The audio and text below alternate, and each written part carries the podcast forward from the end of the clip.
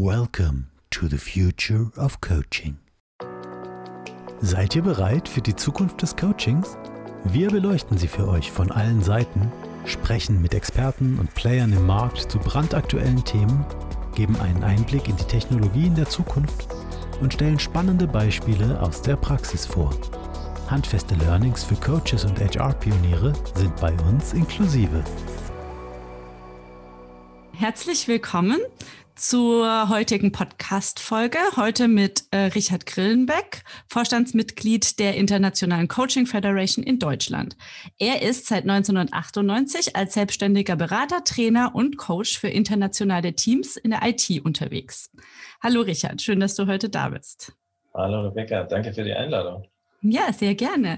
Magst du dich mal kurz auch so selber vorstellen und vielleicht auch deine Rolle im ICF? Ja, sehr gerne. Ähm, ich stelle immer wieder fest, dass ich, ich bin jetzt zwar über 50 und ich kokettiere ständig mit meinem Alter. Es ist wirklich schlimm. Also äh, äh in den 90ern, damals als das Internet erfunden worden ist, äh, kam ich in Berührung mit Coaching. Und zwar habe ich ähm, über Didaktik der Informatik promoviert und im Rahmen dieser Recherchen kam dieser Coaching-Begriff äh, in meine Trefferliste. Und da habe ich Thomas Lennart, den Gründer der ICF, irgendwie gefunden und habe dann, ähm, während ich so zu Ende studiert und dann äh, im äh, Beginn meiner Trainings- oder, oder Lehrtätigkeit an der Uni war, immer wieder mit, mit Coaching mich äh, beschäftigt. Und bei ihm habe ich dann auch die ersten Webseiten, 96 kam ja www und so, dann habe ich die ersten Webseiten seiner Coaching University auf Deutsch übersetzt, weil ich ihn so genial fand. Einer der inspirierendsten Leute, Leute überhaupt, die ich je kennengelernt habe. Der war von Anfang an hat er international gedacht, ne, ICF, ähm, war großzügig. Durch die Übersetzung der Webseite konnte ich seine Coaching-Ausbildung umsonst mitmachen ähm, und super produktiv. Der hat einen Output an, an Tapes und Büchern und, und Artikeln gehabt. Das war äh, unglaublich. Den hatte ich dann auch in Frankfurt getroffen.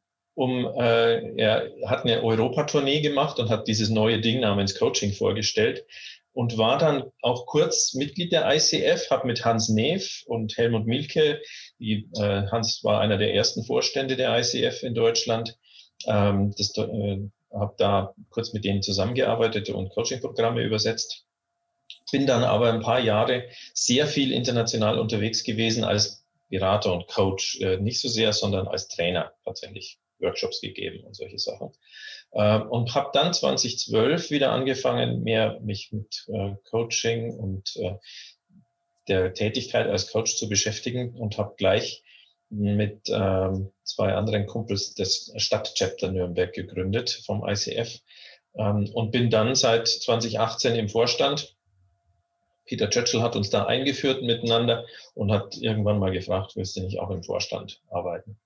Wir haben uns neu aufgestellt letztes Jahr. Ähm, ich arbeite momentan in den äh, Ressorts Mitglieder und Marketing mit und bin dort mitverantwortlich für die Themen Digitalisierung, Zertifizierung und Akkreditierung, Webseiten und Newsletter. Zusätzlich bin ich noch im Projektteam ICF Prism Award. Da hattest du ja letztendlich einen Gast äh, der, IC, der SAP, die ja den äh, 2020 gewonnen haben. Ja, und seitdem arbeiten wir in einem äh, super agilen, flotten, äh, interessanten Vorstandsteam. Finde ich gut. Oh, das ist ein sehr schönes Wort. Ja, wer den Podcast übrigens mit der Franziska Weiß hören will, das ist die Folge davor. Genau, könnt ihr euch gerne ja. anhören. Vielleicht magst du noch mal ganz kurz auch erklären für die, die jetzt nicht so viel mit Verbänden und so in der Coaching-Szene zu tun haben, was der ICF eigentlich genau ist und wie er so ein bisschen aufgestellt ist. Ja, die ICF, das ist die International Coaching Federation, ähm, ist, wie gerade gesagt von Thomas Leonard, mit ein paar anderen äh, Coaches äh, 95 in den USA gegründet worden und ist heute mit mehr als 40.000 Leuten der weltweit größte Berufsverband für Coaches. ICF Deutschland gibt es seit 2001 und wir haben derzeit über 750 Mitglieder, die in Deutschland wohnen und ICF-Mitglied sind. Seit mehr als diese 20 Jahren setzt die ICF Standards, Ethikrichtlinien und äh, Kernkompetenzen um und hat die meines Wissens einzige international anerkannte Zertifizierung für Coaches. Also quasi nicht nur deutschlandweit, sondern egal in welchen Ländern, global, überall wird das dann anerkannt. Genau. Die mhm. ICF ist ja in ungefähr 140 Ländern vertreten und die Global Player der Industrie und Coaching-Nutzerinnen kennen dann mhm. fast den lokalen Verband, wenn es einen gibt, so wie in Deutschland, die D-Coaching-Verbände und eben die ICF, weil die halt weltweit vertreten ist.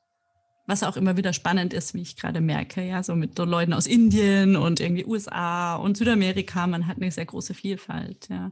Wie unterscheidet sich denn der ICF deiner Meinung nach von anderen deutschen Coaching-Verbänden? Also jetzt mal so abgesehen davon, dass natürlich alles dann auch international anerkannt ist? Ja, wir als, als, als MitgliederInnen oder Mitglieder, MitgliederInnen gibt es ja gar nicht, ähm, ich glaube, wir nehmen das I tatsächlich sehr ernst. Wir haben von Anfang an äh, Ver Veranstaltungen gemacht, die international waren für Mitglieder und Interessierte. Wir sind divers, wir sind bunt. Wir sind ein Mitmachverband. Wir haben sehr viele Stadtchapter und wer, wer möchte, kann gerne ein Projekt oder sowas machen. Wir haben eine große Virtual Education. Ich glaube, in Europa ist es die größte Weiterbildungsplattform für, für Coaches. Wir haben so zweimal die Woche mindestens Veranstaltungen. Da äh, virtuell natürlich seit mehreren Jahren. Wir haben den Podcast. Wir sind sichtbar und was uns auszeichnet, ist, glaube ich, dass wir immer dialogbereit sind. Das heißt, wir kennen jetzt nicht so sehr diese so eine, so eine Abwehrhaltung, sondern äh, haben das Coaching-Mindset, Neugier, aufeinander zugehen. Das vertreten wir, glaube ich.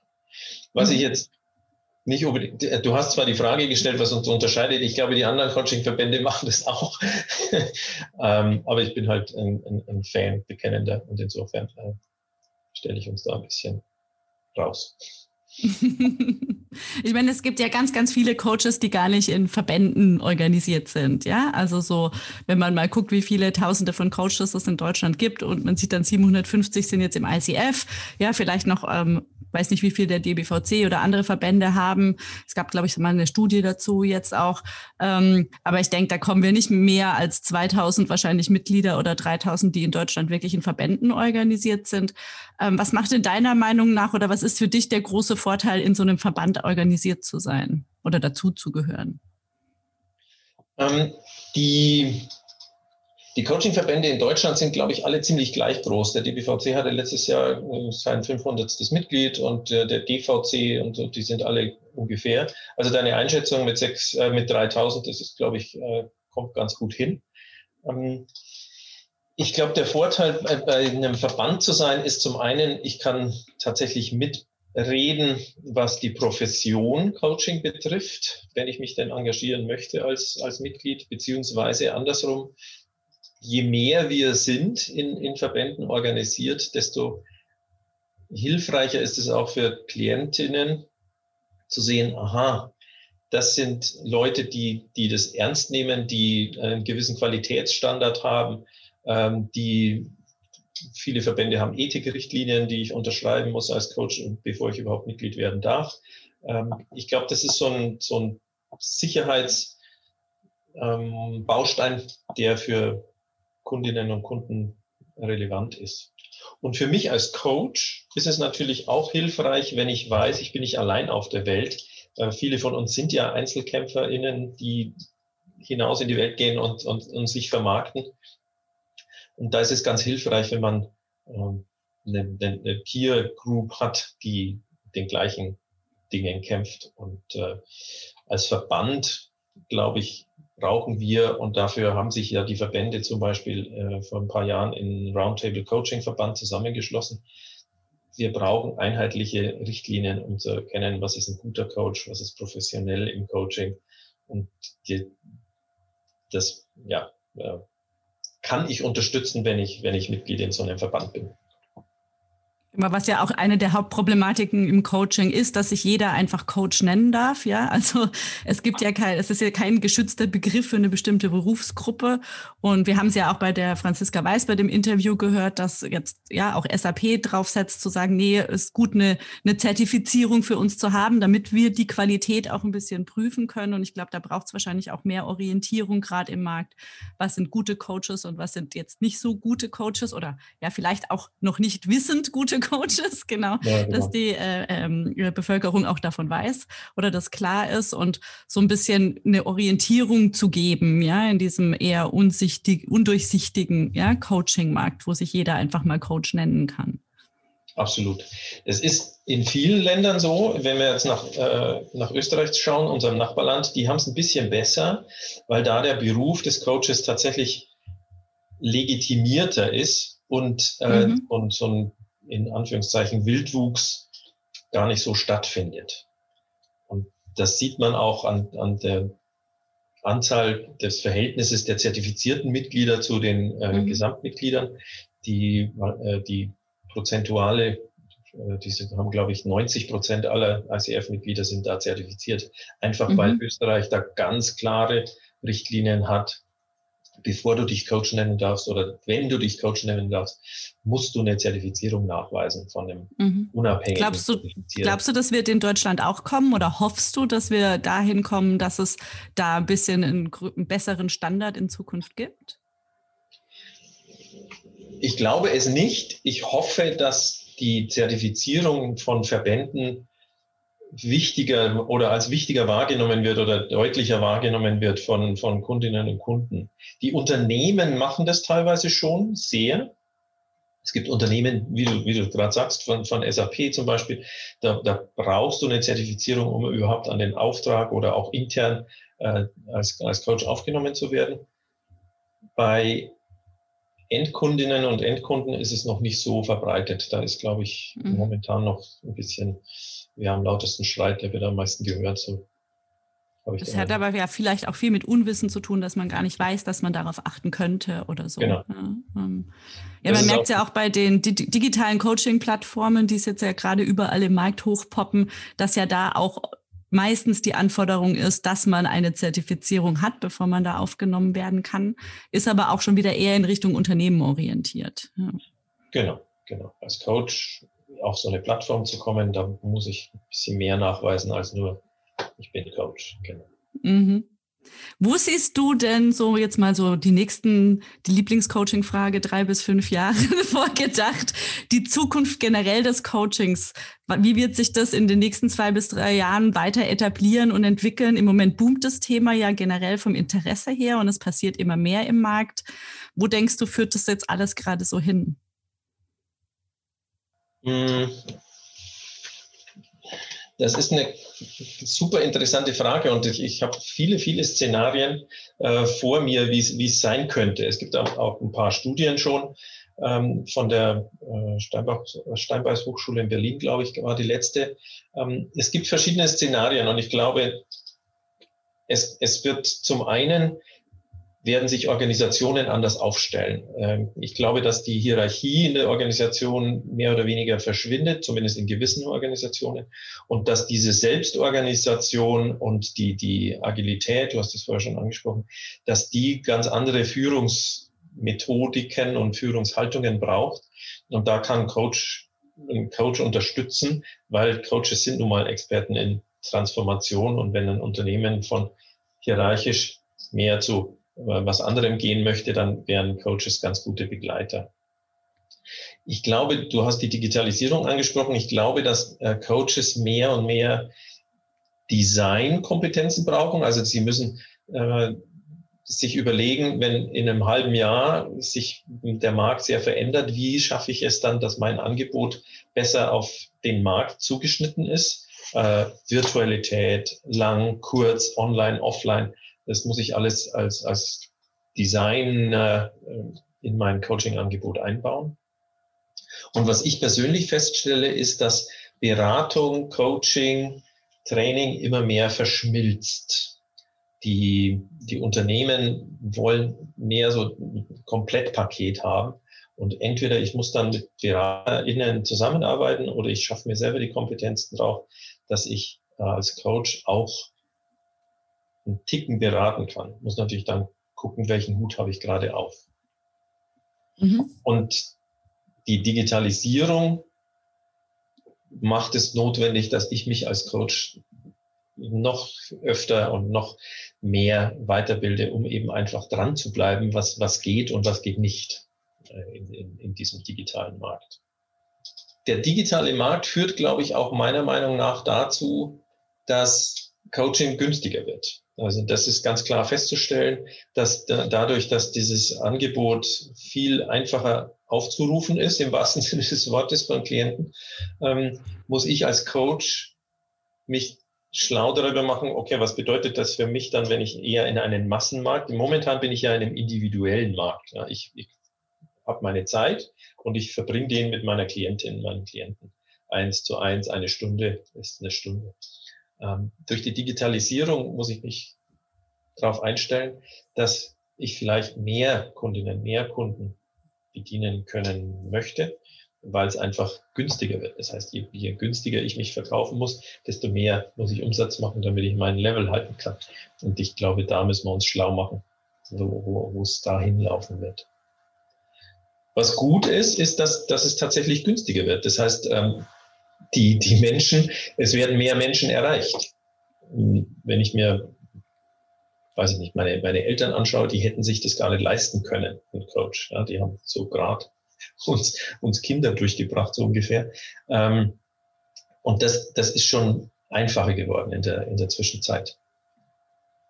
Und da, glaube ich, wird, wird zumindest in den Unternehmen das Coaching auf jeden Fall auf mehreren Ebenen angeboten werden in der nächsten Zeit. Und das wird relativ schnell passieren. Ich glaube, da müssen wir nicht zehn Jahre mhm. warten. Das ist mit Sicherheit in den von dir äh, äh, gefragten zwei bis drei Jahren drin, dass eben zum Beispiel durch die Coaching-Plattformen, zum Beispiel durch Apps, wie ihr sie baut, das Prinzip Coaching ähm, an, an mehr Leute herangetragen wird und, und allein dadurch schon der Begriff des Coachings ähm, klarer wird und, und verständlicher wird, dass es eben nicht einpeitschen ist, dass es eben nicht Juhu und äh, wir reißen unsere Hemden auf und schreien Chaka ist, sondern dass es tatsächlich ein seriöses Ding ist. Wie komme ich zu dem Ziel, das ich erreichen möchte? Ja, da geht es ja ganz viel dann um das Thema Coaching-Kultur, was wir ja auch mit der Franziska angesprochen haben, wie man das in so einem Unternehmen aufbauen kann, was es dafür braucht. Ja, da geht es ja viel zum Thema Coaching-Haltung etc. Ja. Wo seht ihr als Verband, als ICF in der Zukunft, in diesem sich verändernden Marktfeld, denn die Haupt Hauptaufgabe für eure Verbandsarbeit? Ich, ich glaube, ich sehe mehrere, aber eine der Hauptaufgaben wird tatsächlich sein, uns den Mund weiter fusselig reden, reden zu müssen. Jetzt habe ich schon selber Fusseln im Mund, ähm, um den Begriff Coaching und die Profession Coaching tatsächlich mehr zu etablieren, Standards einzuführen und, und Richtlinien einzuführen, die Klientinnen, Unternehmen die Gewissheit geben, das, was diese Coach, was dieser Coach macht, hat Hand und Fuß und es gibt Qualität. Das ist die Klientenseite oder die Kundenseite. Für, für Coaches, glaube ich, ist eine unserer Aufgaben, ähm, die, diese Einzelkämpfer miteinander zu vernetzen, miteinander ins Gespräch zu bringen, was wir ja schon tun. Das wird aber immer wichtiger, weil Kundenseite wieder Unternehmen nicht mehr so gerne einzelne Coaches verpflichten werden, sondern ich glaube, wenn sie nicht gleich zu einem Pool-Anbieter gehen, dann gehen sie zu einem Coach, der sagen kann oder zu einem Unternehmen, das sagen kann, hier, ich habe zehn Coaches, wir können deine ganzen Bedarfe abdecken. Und da, glaube ich, müssen, müssen Verbände mit, mitwirken, wie so ein Pool an, an professionellen Coaches gefunden werden kann und, und aufgebaut werden kann.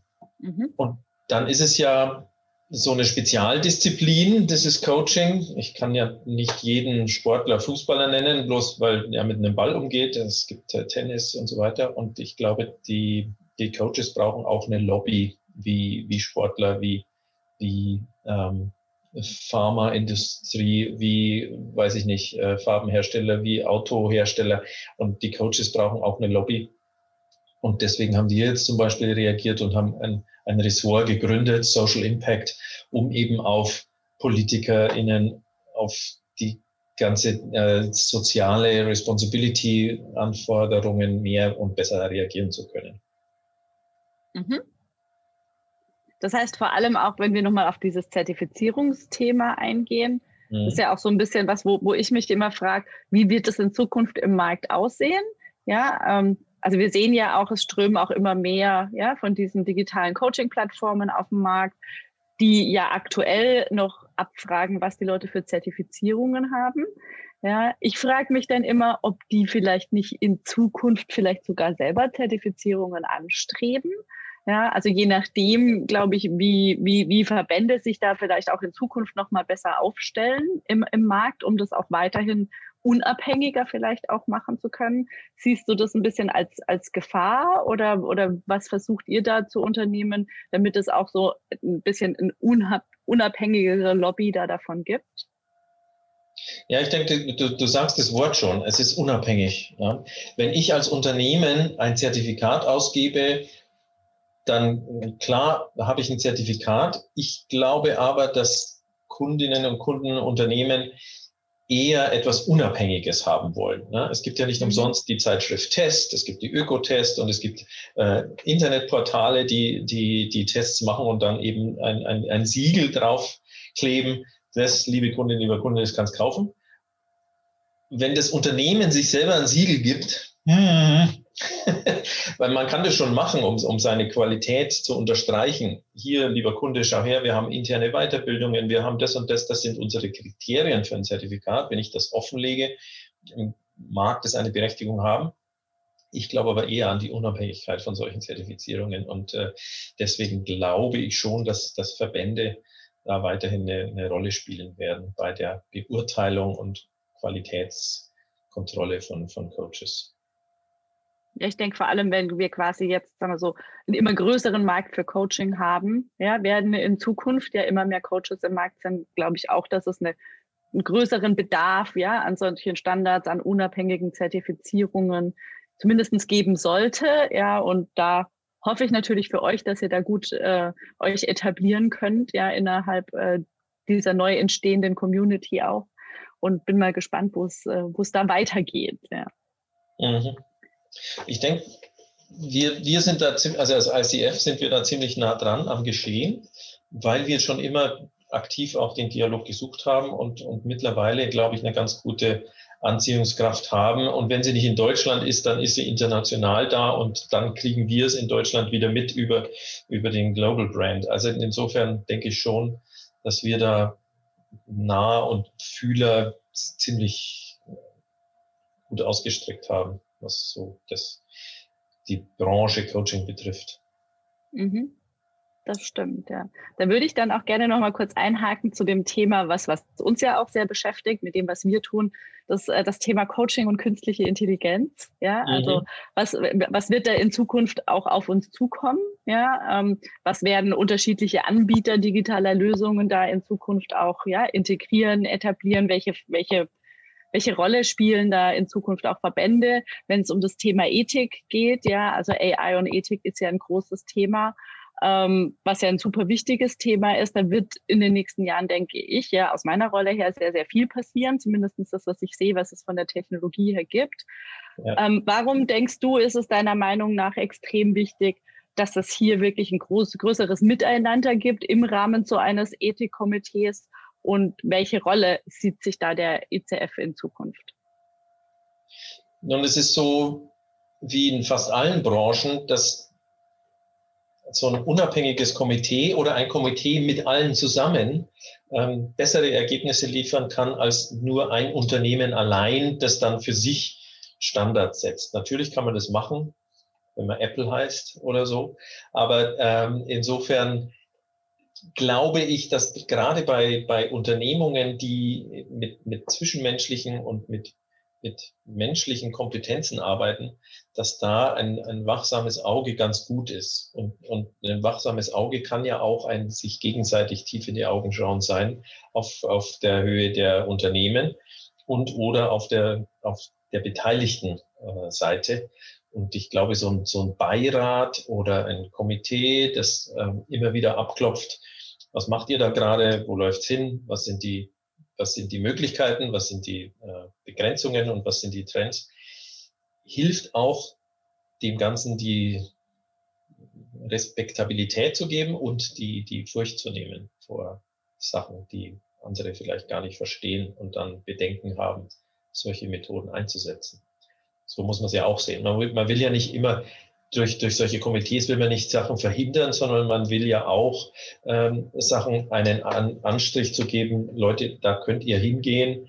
Äh, das, das ist quasi überprüft. Und wir, wir haben Vertrauen zu den äh, Anbietern, ohne jetzt auf Coaching einzugehen, sondern äh, wir haben da ein Komitee und ja, es ist abgesegnet, äh, in Anführungszeichen natürlich. Ja, es ist ja auch ein ganz neues Thema, was ja auch viel ein Miteinander braucht. Ja, also so ähm, in Zukunft, wenn man sowas weiter etabliert oder wenn sowas kommen wird, ist ja der Dialog auch hier, wie er im Coaching generell wichtig ist, ja auch da extrem wichtig zu gucken, hier in welche Richtung geht es, entspricht es dann noch der generellen Coaching-Ethik, ja, was oder wie werden Dinge gemacht. Da hängt ja ganz, ganz viel wahrscheinlich nachher da zusammen, wo es ja auch gut ist, dieses unabhängige Organ oder Organe, ja, wer auch immer oder wie viele das dann nachher sind, zu ja. haben, dass da dann einfach quasi so, nennen wir es mal eine Dialogplattform, ja. genau, schafft. Ähm, von daher, ja, freue freu ich mich sehr, dass wir damit jetzt demnächst auch anfangen. Ich glaube, am Freitag ist der Kickoff genau. zu dem Thema. Genau, wenn es dann noch Interessierte gibt, können die sich natürlich auch gerne beim Richard melden, ähm, wenn da jemand gerne oder Interesse hat, da dabei zu sein oder sich da auch mit zu engagieren mit Hintergrundwissen, wäre natürlich gut. Ähm, dann möchte ich aber noch ganz gerne ein super wichtiges Thema ansprechen, was äh, vor allem diese eines unserer Lieblingsthemen äh, betrifft, das Thema Agile Meets Coaching. Ja, wir beobachten ja aktuell in der Praxis und du so aus der IT und agiles Arbeiten kannst uns da vielleicht noch ein paar gute Antworten geben. Ja, dass agiles und Business Coaching aktuell ja immer weiter zusammenrückt. Ja, viele Coaches machen inzwischen auch Zertifizierungen ähm, in beiden Feldern.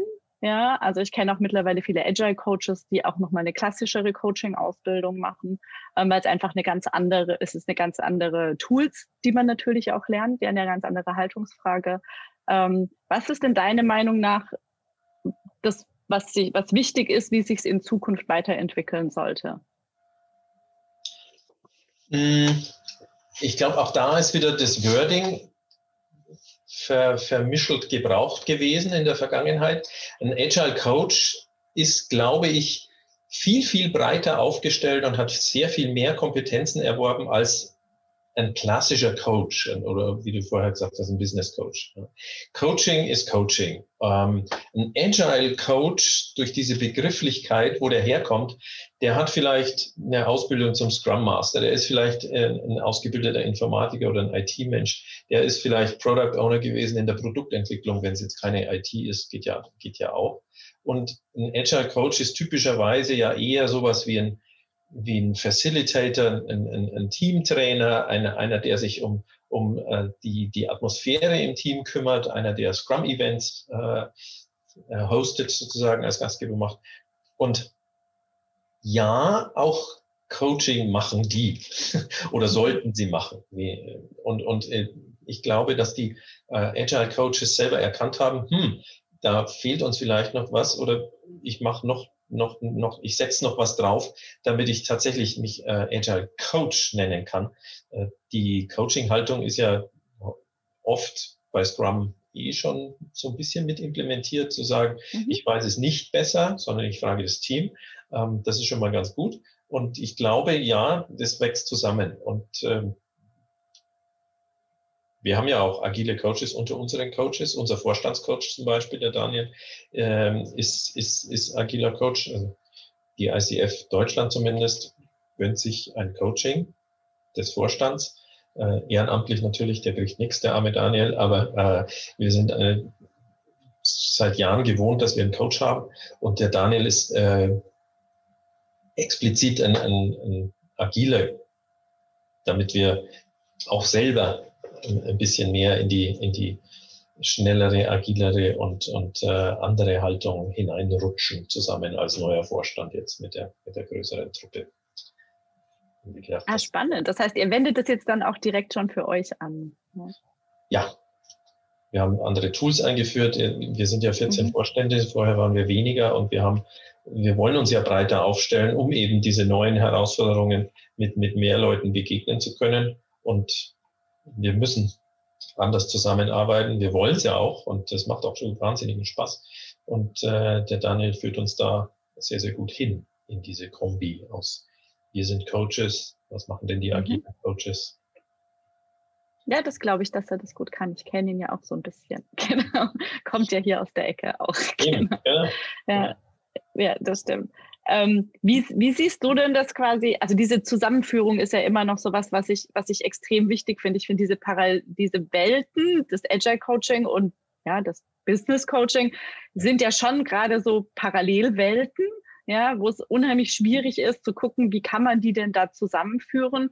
Gibt es da aktuell schon Bestrebungen zu sagen, wie kann man da zum Beispiel Kooperationen machen, dass es vielleicht auch sogar Teil einer, es gibt ja keine dedizierte Agile Coach Ausbildung. Das wäre ja vielleicht auch ein guter Punkt, um mal zu sagen, okay, manche Leute haben diesen Scrum Master gemacht, haben ihren Product Owner gemacht, wollen mehr in dieser agilen äh, Welt auch arbeiten als Agile Coach. Das ist ja auch kein geschützter Begriff, ja, ähnlich wie im Coaching generell als Agile Coach. Ja, musst du, kannst oder kannst du aktuell hm, keine offizielle, wirkliche Zertifizierung in dem Sinne machen.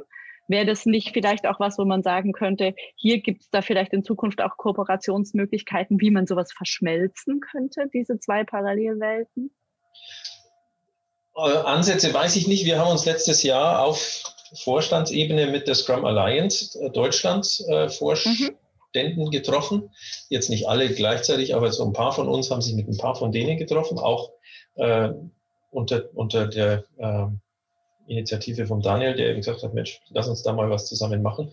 Corona kam dazwischen aber die Scrum Alliance, die passt eigentlich ganz gut zur ICF, weil die Scrum Alliance ja auch sagt von ihren Zertifikaten, ihr müsst die regelmäßig wiederholen. Also es ist nicht einmal abgestempelt und äh, zehn Jahre später bist du immer noch äh, Inhaber des Zertifikats, sondern man braucht eine regelmäßige Auffrischung und Wiederholung der Rezertifizierung. Ähm, und die, die, ja, die Gespräche waren super. Aber wie gesagt, äh, die, die Pandemie und die Fokussierung auf, äh, was ist jetzt wichtig, waren, äh, waren dann, sind uns dazwischen gekommen. Ich denke aber, dass wir das wieder aufnehmen, auf jeden Fall. Weil, mhm. wie du schon sagst, die, die, die Berührungspunkte oder die Überschneidungen sind einfach da und da kann man ganz gut voneinander lernen und profitieren. Das heißt, nach der digitalen Transformation, die ihr jetzt ja im letzten Jahr ganz äh, extrem gemacht habt, auch als Verband, ja, ja was, äh, was ich auch sehr gut finde, ja, so viele Online-Weiterbildungen hat es, glaube ich, schon lange nicht mehr gegeben, ja, ähm, würde jetzt als nächstes eine vielleicht sogar eine agile Transformation kommen? Ich hätte nichts dagegen, mal gucken, wie es weiterläuft. Hm. Wir wechseln ja. Wir kommen ja beide aus der IT, ja. Ähm, ich glaube schon, dass das äh, schon eine, ein, ein schöner Werdegang wäre, ja, irgendwie so in diese Richtung auch zu gehen. Keine Ahnung, was ihr da so anstrebt, ja, ähm, auch, auch als Verband. Ich meine, es gibt ja viele, die in der Verbandsarbeit, glaube ich, auch mittlerweile aus dem Umfeld auch kommen, oder bei euch, wenn ich das so richtig jetzt so mal beobachtet habe in der letzten Zeit? Jetzt im Vorstand meinst du, es, es gibt mhm. eine ganz gute Mischung, glaube ich. Also wir mhm. haben AusbilderInnen und wir haben ITler und wir haben äh, aber auch ganz, ganz andere Leute, die sich mit Diversität, mit Politik, mit, mit Non-Profit beschäftigt haben, mhm. um eben tatsächlich breiter aufgestellt zu sein und, und nicht nur ähm, ein Fokusthema zu haben. Weil ich glaube auch, das merkst du ja selber auch als Unternehmerin, die Anforderungen werden immer breiter. Ja, du hast, du hast dieses Social Responsibility Ding. Äh, Kundinnen wollen, dass, dass das Unternehmen auch für was steht. Ähm, die, die Arbeit intern bei euch wird wahrscheinlich agiler werden oder ist schon agil. Ihr seid ja noch nicht so alt. Äh, äh, Schnelligkeit, Teamwechsel, DevOps, äh, Mischteams, Interdisziplinarität, das sind ja alles Dinge, die wir äh, umsetzen müssen. Da führt kein Weg dran vorbei, äh, sich dementsprechend aufzustellen. Und wir als Verband natürlich auch, ganz klar. Wenn du mal für dich ganz persönlich, ja, jetzt spreche ich mal den Richard an als, ja. als, als, als, eigene Person, mal so ein bisschen in die Zukunft schaust und dir überleg, überlegen müsstest, welche Weiterbildungen oder welche, in welchen Themen würde ich mich auf jeden Fall jetzt gerne, wenn ich jetzt mal einfach zwei Monate Zeit hätte, mir jemand 10.000 Euro geben würde und ich könnte jegliche Weiterbildungen, mich in jegliche Themen, die ich gerne, die mich interessieren, einarbeiten. Was wäre das für dich? Was, was würdest du machen? Oh, naja, ich als, ich als Person würde, glaube ich, meine Frau schnappen, würde nach Argentinien gehen und würde einen Tango Argentino-Kurs machen. als Privatperson sozusagen, weil ich das einfach klasse finde. Musik und Tanz, das ist äh, was ganz was Tolles. Beruflich, wenn du mich fragst, beruflich ähm, habe ich mir tatsächlich nicht so wirklich überlegt, weil ich ich bin, kennst du das aus der Timeline-Arbeit? Ich bin so, so ein Mensch, der ist sehr, sehr oft in time. Also ich mhm. bin da und ähm, muss mich quasi, muss mich selber rausnehmen, um mal drauf zu schauen oder, oder äh, zu gucken, ähm, so, wo läuft es überhaupt hin. Ähm, und die IT war schon immer spannend, ne? ist klar, die, die wird mich auch nicht verlassen. Ich glaube aber, dass ich für mich persönlich noch so ein Empathie, Herz, Wärme, Sinn, äh, Spiritualität, sowas in der Richtung würde ich mir vielleicht gönnen, wenn ich, wenn ich die Zeit finde. Mhm. mhm.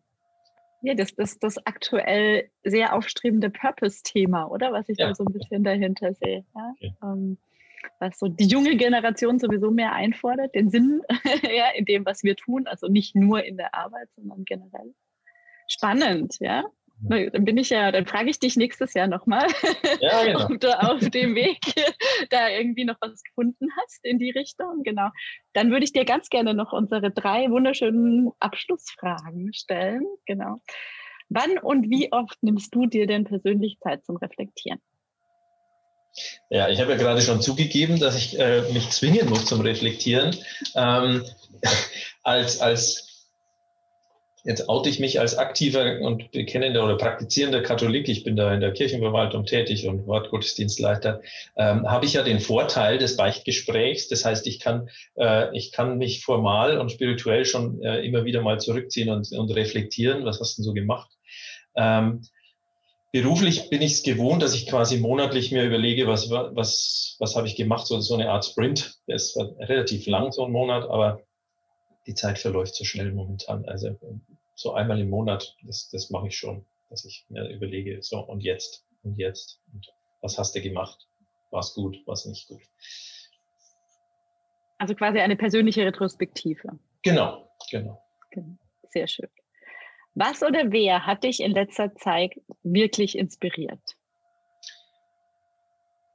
Ich mache es mal nicht allzu schleimig, aber ihr UnternehmerInnen, also was ihr, äh, jetzt nicht nur Evoge, aber äh, es gibt ja viel, viele, viele Startups in, in, im Coaching-Bereich. Genau. Wenn ich mit euch rede, das ist, äh, ja, das ist einfach klasse, was ihr so drauf habt, was ihr so tut, was ihr vorhabt. Ähm, das gefällt mir. Und das inspiriert natürlich auch mich, weil ich ja schon fast eine andere Generation bin, äh, da dran zu bleiben und, und mich auch aufzuschlauen und äh, mit, mit Herzblut dabei, was Neuem wieder dabei zu sein. Dankeschön, sehr schön.